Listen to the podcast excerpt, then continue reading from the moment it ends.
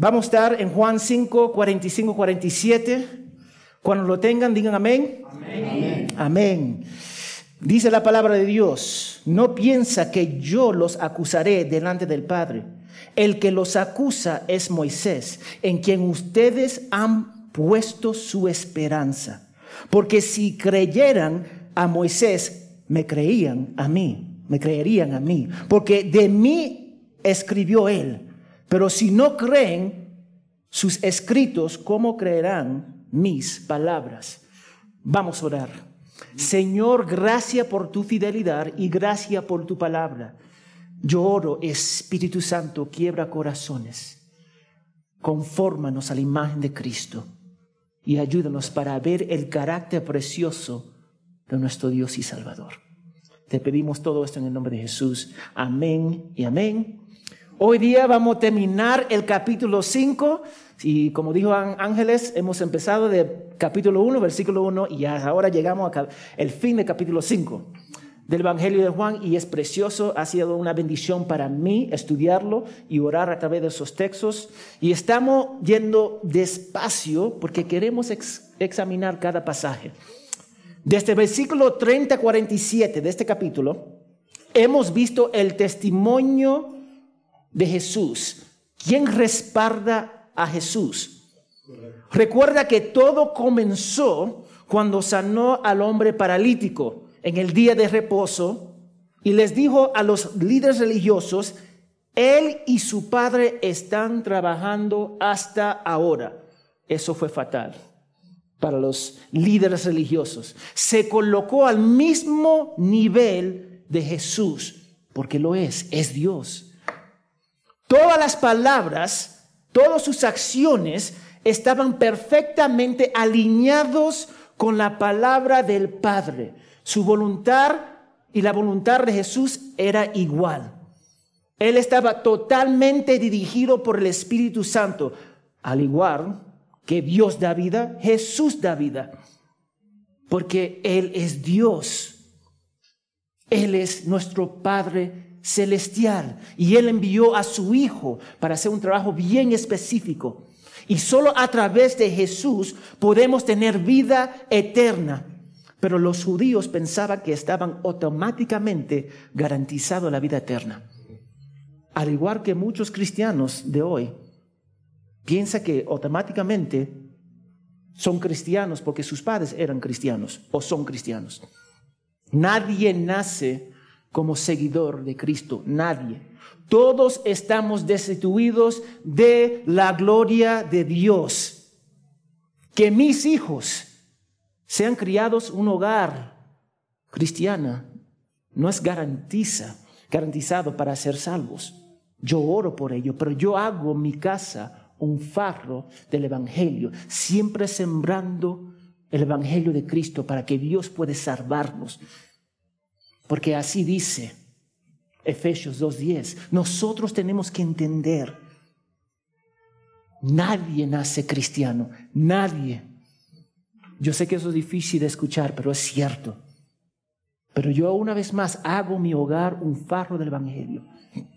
Los líderes religiosos asumieron que tenían vida eterna porque eran descendientes de Abraham y el pueblo elegido de Dios. Es como tener una conexión con un jefe de una empresa. Nosotros pensamos, ah, podemos conseguir trabajo. Tengo esa conexión, tengo la conexión, pero eso no te va a dar la garantía que Él te va a dar el trabajo. Así es. Tú puedes decir, mira, por favor, dame un trabajo. Él puede decir sí o no. Ellos, como los gentiles, necesitaban la entrada a la vida eterna. ¿Y cuál es esa entrada? No es arrepentirse y creer totalmente en el Señor Jesucristo. Eso es la entrada. Pero los líderes religiosos eran expertos en la ley, pero perdieron en lo que la ley apuntaba. A Cristo. Eran ignorantes como muchos de nosotros. Y yo sé que eso duele. Muchos de nosotros somos ignorantes. Es más, todos nosotros nacimos ignorantes. Nadie es creyente. Nadie nace creyente. Ellos, dame decirte, no le faltaba inteligencia. Esos hombres eran capaces. Podían citar libros del Antiguo Testamento. Tenían el Antiguo Testamento. Tenían incluso un profeta en Juan el Bautista. No eran, no le faltaba inteligencia. Pero ellos, como nosotros, nacimos, ellos nacieron espiritualmente muertos. Todos nosotros nacimos espiritualmente muertos. Todos somos ignorantes de la palabra de Dios, porque nuestros padres decidieron a desobedecer a Dios. Todos nosotros nacimos espiritualmente muertos. Ellos no eran no le faltaba inteligencia, no le faltaba inteligencia a estos hombres, pero eran ignorantes. Ignorantes significa falta de conocimiento o sin educación. A veces acá lo usamos como una insulta. Ese es un ignorante. en este contexto, ellos tenían la palabra, eran ignorantes y también eran groseros porque querían matar a Jesús. Hoy veremos la ignorancia de los expertos de la ley. Mira, vamos a ver el primer punto, versículo 44. La esperanza de ellos fue eliminada. Vamos a leerlo. Mira lo que dice. 45, disculpa. No piensa que yo los acusaré delante del Padre. El que los acusa es Moisés, a quien ustedes han puesto su esperanza. Estos tres versos se basan en el versículo 39. Vamos a, leer el versículo 39. Ustedes examinan las escrituras porque piensan tener en ellas la vida eterna y son ellas las que dan testimonio de mí. Tenemos tres cosas que este pasaje nos afirma. Uno, ellos estaban escudriñando las escrituras, pensando a través de ellas tenían la vida eterna. Ellos estaban estudiando la palabra de Dios. Dos, las escrituras daban testimonio de Jesús, pero ellos no podían verlo.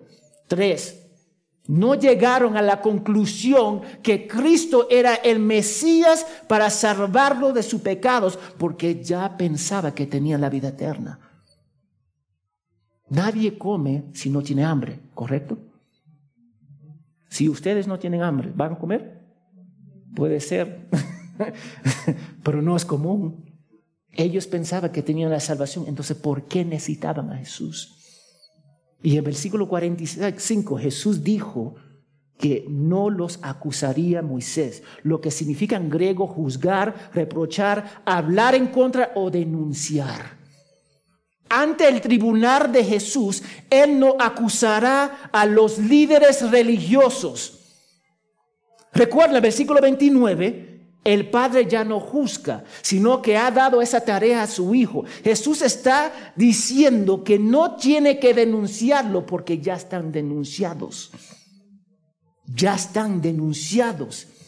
Recuerda, en versículo, capítulo 3, versículo 17. Vaya conmigo. Capítulo 3, versículo 17. Mira lo que dice la palabra de Dios. Porque Dios no envió a su Hijo al mundo para juzgar al mundo, sino para que el mundo sea salvo por él.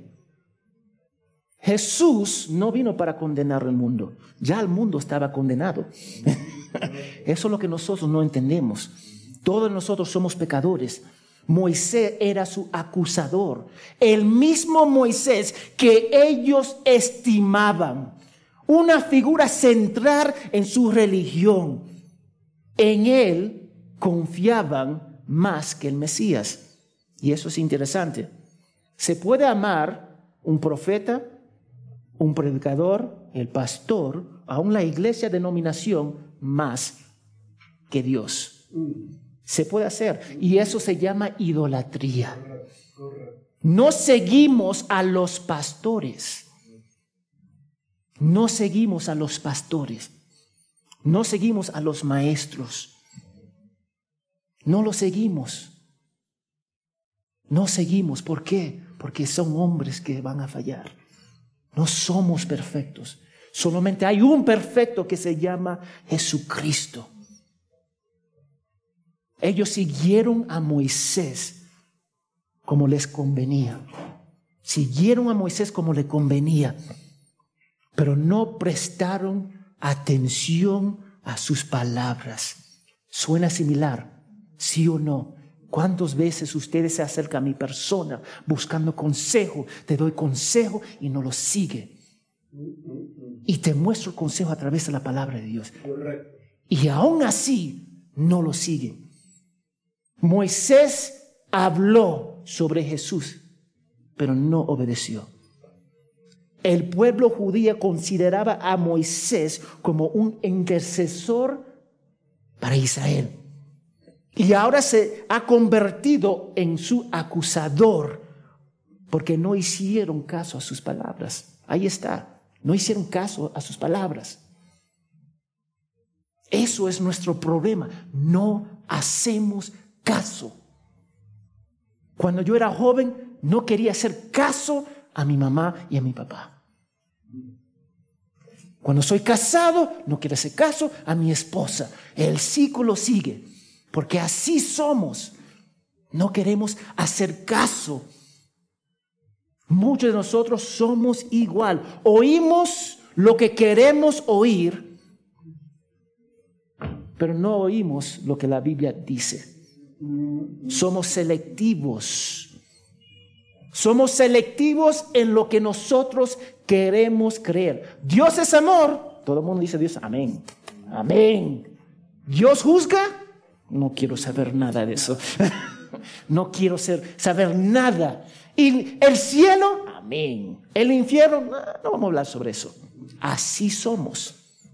Somos selectivos en cómo escuchamos. Y ellos también lo eran.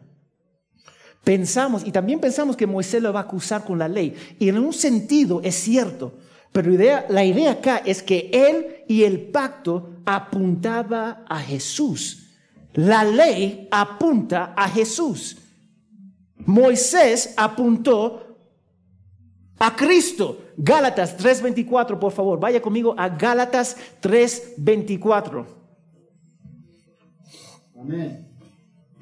Uno lo tiene, amén. Gálatas 3:24, Nuevo Testamento, amén.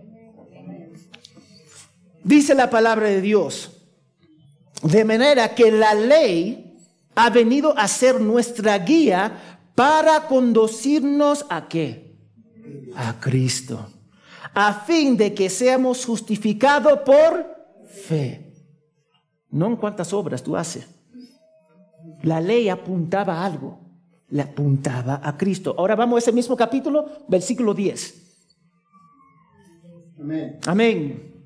Porque todos los que son de las obras de la ley están bajo maldición, pues está escrito, maldito todo el que no permanece en todas las cosas escritas en el libro de la ley para hacerlas. ¿Cuándo nosotros podemos hacer todas las cosas de la Biblia? Levanta sus manos. Nadie. Amén. No podemos cumplir perfectamente la ley, entonces necesitamos un Salvador. Los judíos pensaban que guardando la ley les salvaban, pero que no tenían en cuenta es que tenían que obedecer esa ley perfectamente. Ahí está el detalle. Ellos tenían que obedecer perfectamente y no podían hacerlo. Entonces, ellos pensaban que sacrificando animales constantemente perdonaba sus pecados, pero no le perdonaba sus pecados. El sacrificio de los animales solo cubría temporalmente sus pecados, hasta que el sacrificio de Jesús pagará por ella completamente. Me hago entender, sacrificaron animales tras animales, millones de animales, para cubrir temporalmente sus pecados. Pero el sacrificio final era la persona de Cristo. Y ese sacrificio iba a pagar, limpiar todos sus pecados.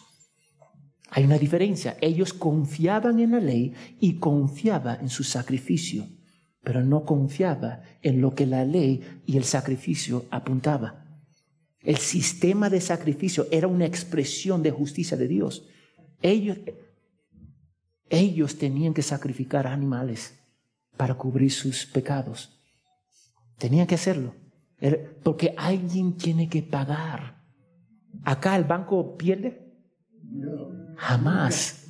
Alguien tiene que pagar. Ellos no pierden. Dios no pierde. Alguien tiene que pagar. Y también es una muestra de gracia, porque un pecado puede enviarte al infierno. Un pecado a la condenación eterna. Y por la gracia de Él, Él te muestra ese amor en esos sacrificios, en ese entonces y ahora en la persona de Cristo. Por gracia somos salvos. Es por gracia. Vamos a Hebreos 10, 1 al 4. Hebreos 10, 1 al 4. Cuando lo tengan, digan amén. Amén. Es casi al final del Nuevo Testamento. ¿Ya lo tienen? ¿Ya lo tienen? Amén. Pues ya que la ley solo tiene la sombra de los bienes futuros y no la forma misma de las cosas, nunca puede, por los mismos sacrificios que ellos ofrecen continuamente año tras año, hacer perfectos a los que se acercan. Los sacrificios no te salvan. Dos, de otra manera no habrían cesado de ofrecerse, ya que los adoradores, una vez purificados, no tendrían ya más um, conciencia del pecado. Pero en esos sacrificios hay un recordatorio de pecados año tras año, porque es imposible que la sangre de torros y de macho cabrios quita los pecados.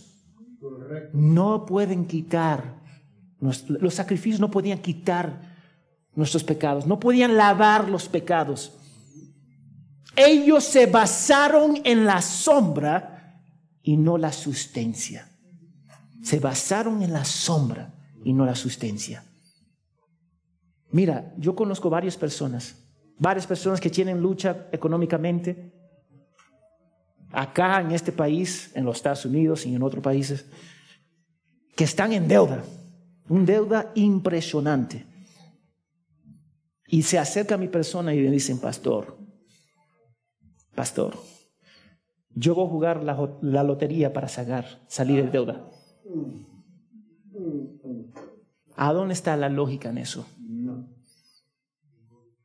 No hay lógica. En vez de evaluar cómo yo puedo manejar mi economía bíblicamente, ellos dicen, yo voy a jugar la lotería para salir de la deuda. No, eso no es bíblico.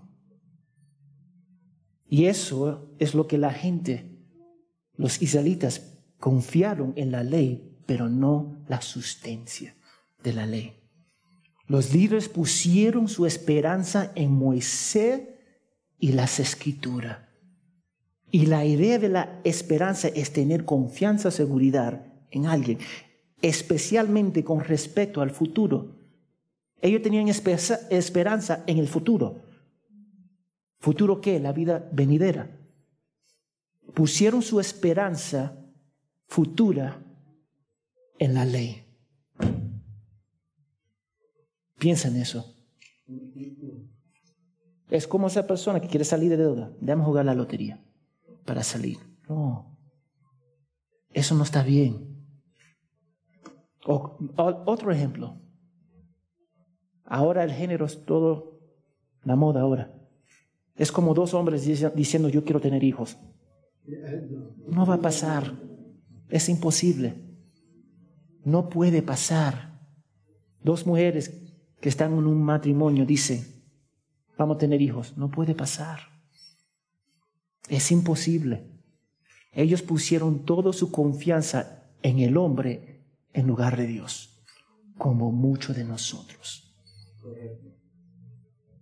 Muchos de nosotros ponemos nuestra confianza en las personas. Las personas. Ay, mi hijo, mi hija, mi esposo, mi, mi esposa. Confianza en el hombre, como el hombre te puede salvar. En el libro de Jeremías se habla constantemente de Israel poniendo su confianza en personas y reinos humanos en lugar de Dios. Ellos confiaron en sus fuerzas y las habilidades de otros por encima del Señor. Y mira, vamos a Jeremías 17:5. Jeremías 17:5. Cuando lo tenga, digan amén. Jeremías 17:5.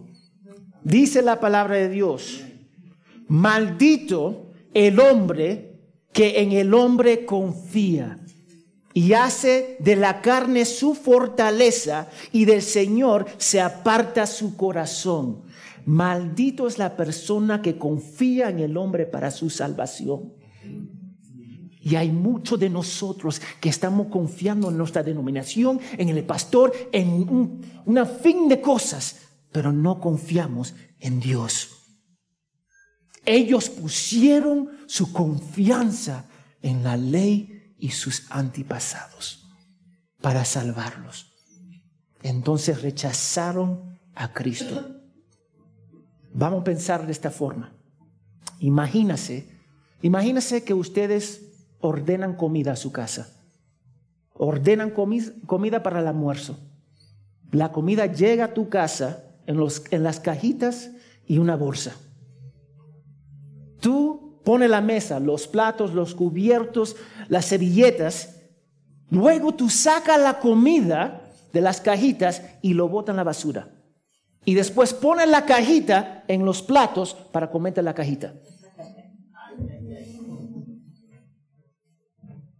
Piensa en eso. Eso es lo que decía Israel. Depositaban su confianza en los recipientes, que son importantes, pero rechazaban lo que realmente podía alimentarlos y darlo vida. Y muchos de nosotros estamos intentando comer cajitas. y no llegamos, nunca llegamos a los pies de Cristo. Mira lo que dice, vamos a regresar a nuestro texto, Juan 5, versículo 46. Cuando lo tenga, diga amén. Amén. Porque si creyeran a Moisés, me crearían a mí, porque de mí escribió él. El versículo 46, Jesús les mostró que ellos tampoco creían en Moisés. Dijo que confiaban en Moisés, pero no lo creían. Confiaban en Moisés, pero no lo creían. ¿Eso es saludable? Amaban la ley, pero no lo que la ley apuntaba. ¿Es lógico? No. Amaban la idea de Dios, pero no a Dios mismo. Y nosotros hacemos lo mismo. Amamos la idea de Dios, de Jesús, de la iglesia, de la comunión con los hermanos, pero no la creemos. Y se manifiesta en nuestra desobediencia. Los líderes religiosos no creyeron a Moisés y eso se manifestó en rechazar al Salvador. Y su problema es el mismo de nosotros nosotros tenemos el mismo problema. Decimos que amamos a Dios, pero estamos enamorados con el mundo. Algunos de ustedes dicen que son amorosos, pero son malos con los demás. Dice que son creyentes, pero hacen lo que quieren hacer. Dice que eran que son responsables, pero no cumplen con su palabra. Dicen que Jesús es su Señor, pero lo rechazas si tú no quieres someterte a Él. ¿Cuál es la diferencia entre algunos de ustedes y los líderes religiosos? La Biblia describe a las personas que rechazan a Dios, al Hijo, al Padre, como personas sin ley. O otra versión, necios. Personas sin ley.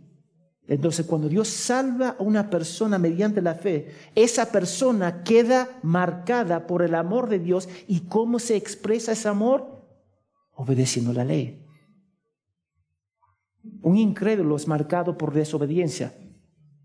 Un creyente es marcado por la obediencia. ¿Sí o no? Entonces, ¿por qué tantos creyentes no quieren obedecer? Dime. Moisés habló hace 1600 años antes del nacimiento de Jesús. Vamos a mirar las palabras de Moisés sobre Jesús. Deuteronomio 18, 15 al 19. Deuteronomio 18, 15 al 19. Cuando lo tengan, digan amén. Dice la palabra de Dios, 18, 15 al 19, un profeta de en medio de ti, de tus hermanos como yo, te levantará el Señor tu Dios, a él oirán. Esto es conforme a todo lo que pediste al Señor tu Dios en Horeb el día de la asamblea, diciendo, no vuelva yo a oír la voz del Señor mi Dios, no vuelva a ver este gran fuego, no sea que muera. Ellos tenían temor de escuchar la voz de Dios. Amén. Y mira el 17.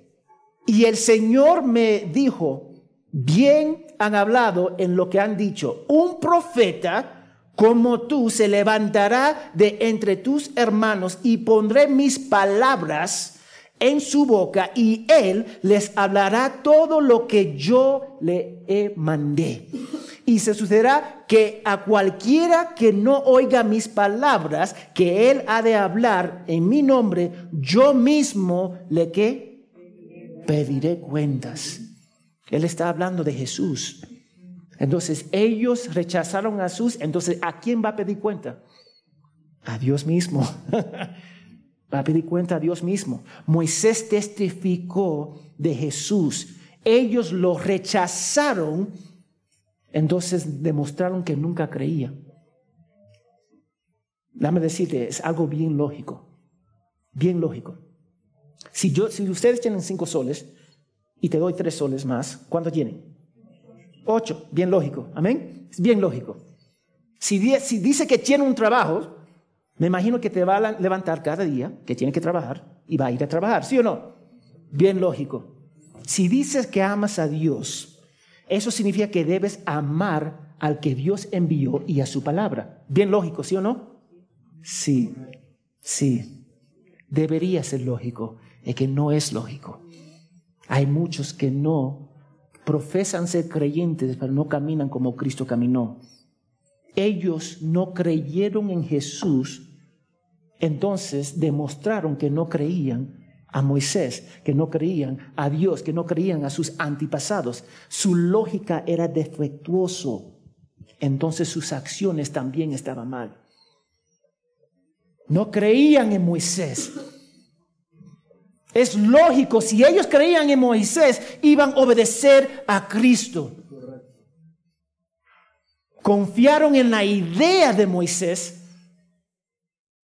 confiaron en la idea del Mesías, según sus mentes y según cómo ellos interpretaron las escrituras.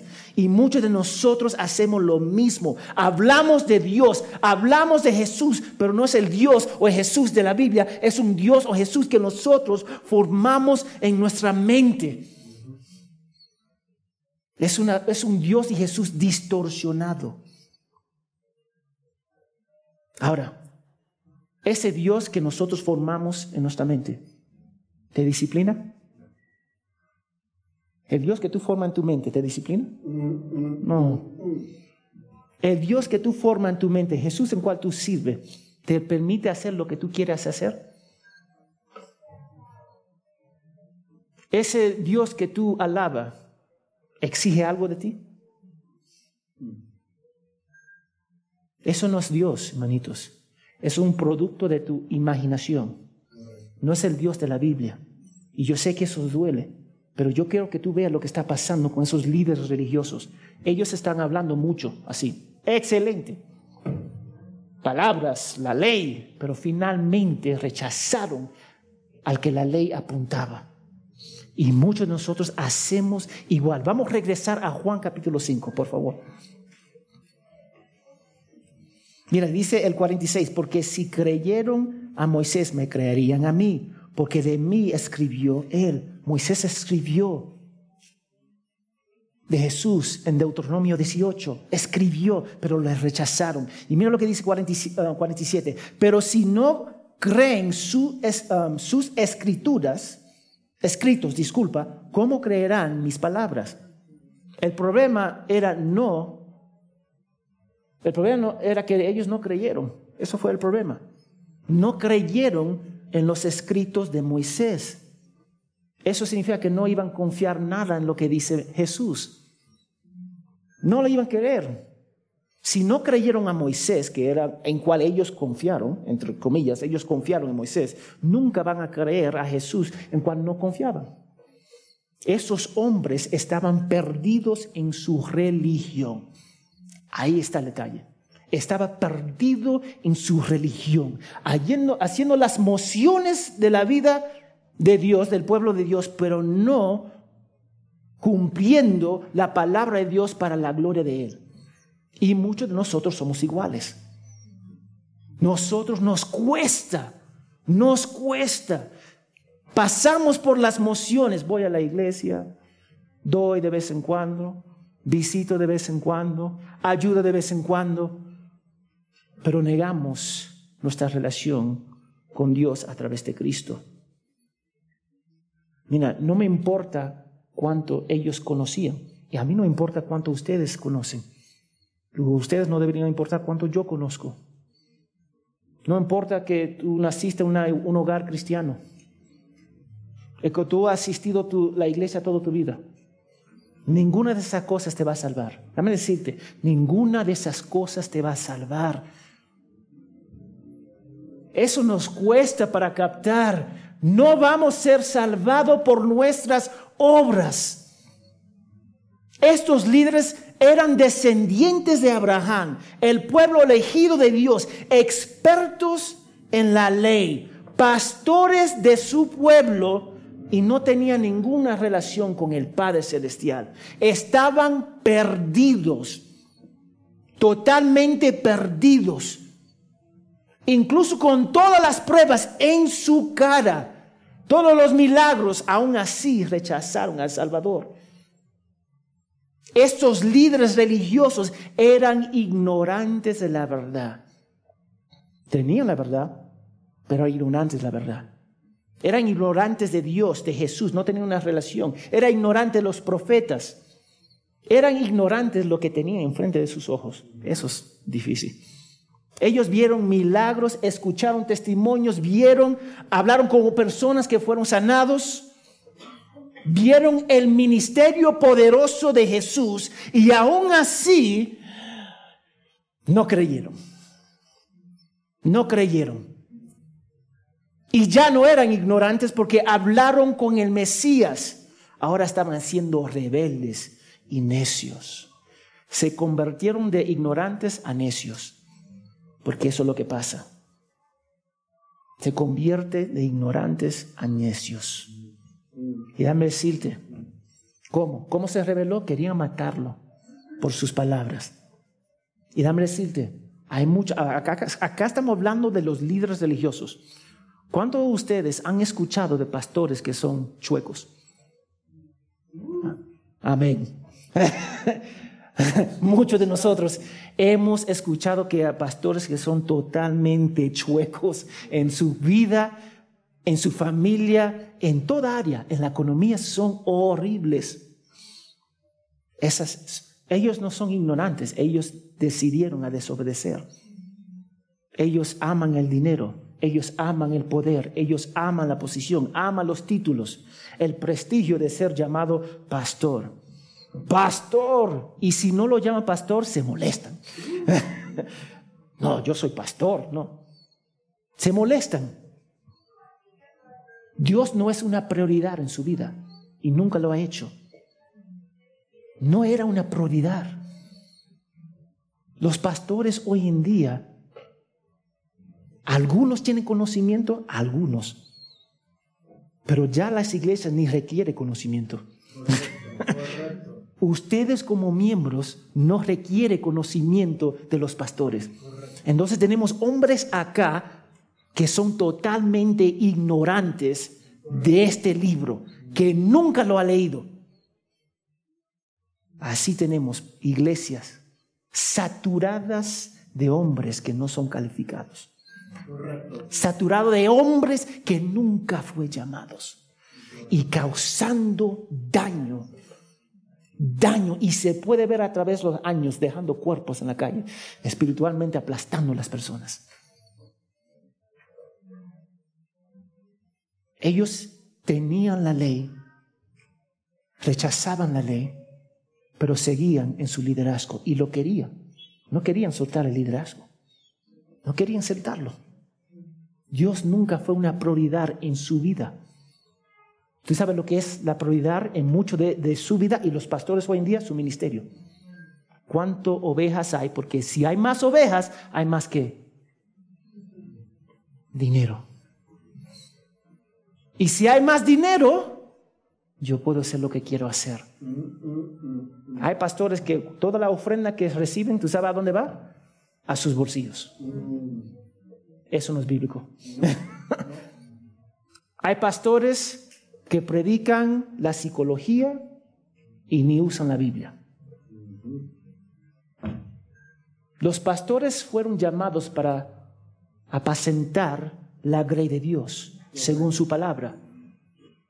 Yo no tengo como pastor, yo no puedo negar lo que dice la palabra de Dios. Yo soy un siervo.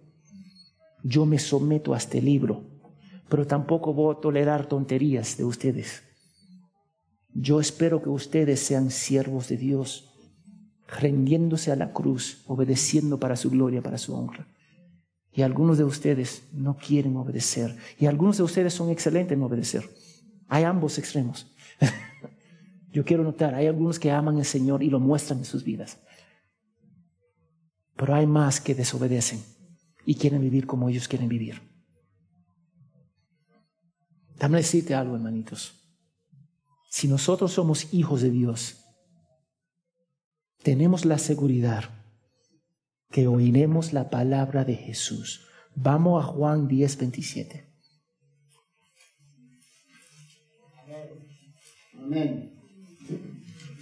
Mira lo que dice Juan 10, 27 mis ovejas oyen mi voz y yo las conozco. ¿Y qué dice? Y me siguen. Jesús está diciendo, sus ovejas oyen su voz. Oyen su voz. A mí me cuesta que algunos de ustedes no quieren escuchar la voz de Dios me cuesta, porque me está diciendo que Jesús no es tu Señor. Me está diciendo que no eres oveja. Yo no puedo decir que yo creo en Dios, pero rechazo al mediador, el único mediador que Él ha enviado para salvarme. No puedo hacer eso. No puedo decir que sigo a Jesús, pero vivo como quiero ustedes ya no son ignorantes. Porque están escuchando la palabra de Dios. Cuando ustedes deciden de desobedecer a Dios, sabiendo la verdad, son necios. Eso es lo que dice la palabra de Dios. Necios. Tú no puedes decir que eres seguidor de Jesús y no abrazas su palabra. Porque está negando el Salvador con tus acciones. Entonces, ¿qué dice tu creencia sobre ti? ¿Qué dice tu fe sobre tu persona? Tu vida testificas de tu profesión de fe. Dame repetir eso. Tu vida testifica sobre tu profesión de fe. Porque ya no podemos seguir así. Nosotros estamos caminando diciendo, profesando, yo soy creyente. Pero viviendo como son demonios. Y eso no le agrada al Señor. Vamos a Santiago 1.22, para que ustedes vean, yo no estoy hablando simplemente para hablar. Santiago capítulo 1, versículo 22. Cuando lo tenga, digan amén.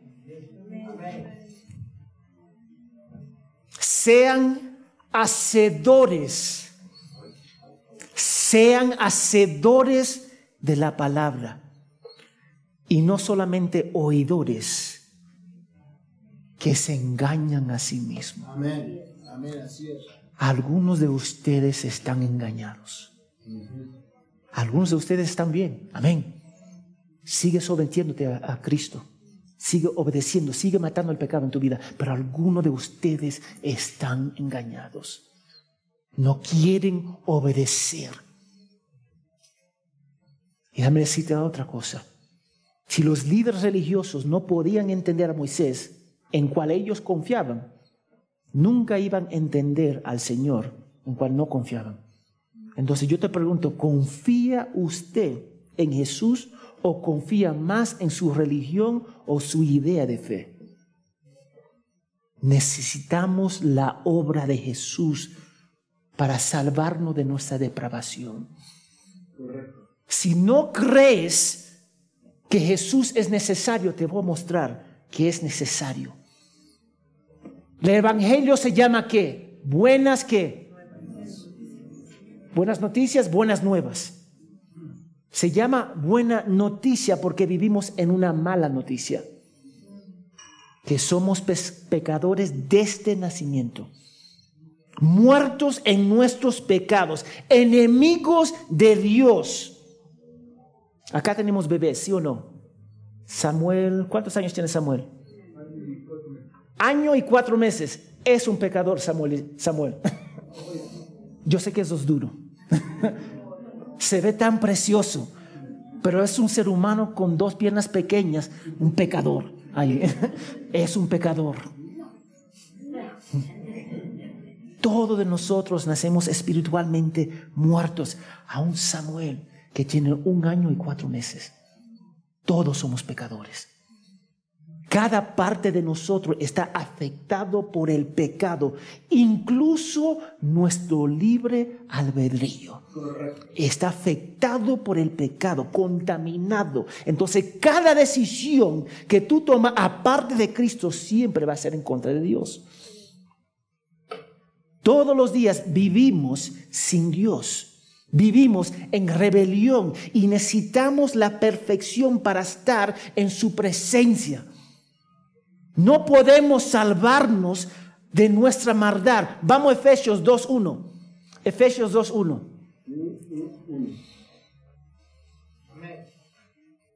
Efesios 2.1, cuando lo tengan, digan amén. amén. Dos o tres personas lo tienen. Dice la palabra de Dios, Efesios 2.1. Y Él les dio vida a ustedes que estaban que muertos ¿Estaban muertos 100%, 50%? ¿Qué tipo de muerto? Totalmente muertos en sus delitos y pecados.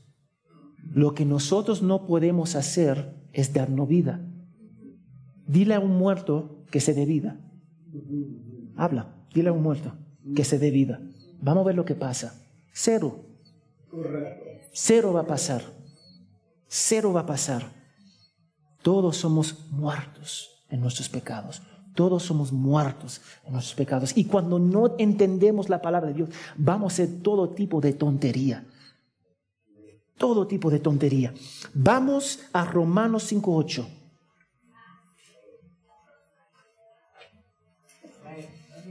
Romanos 5.8 dice la palabra de Dios, pero Dios muestra su amor por nosotros en que Siendo aún pecadores, Cristo murió por nosotros. Somos pecadores, somos pecadores. Y cuando nosotros no entendemos la palabra de Dios, vamos a hacer todo tipo de tontería en el nombre de Cristo. Yo he escuchado pastores justificar el robo en el nombre de Cristo.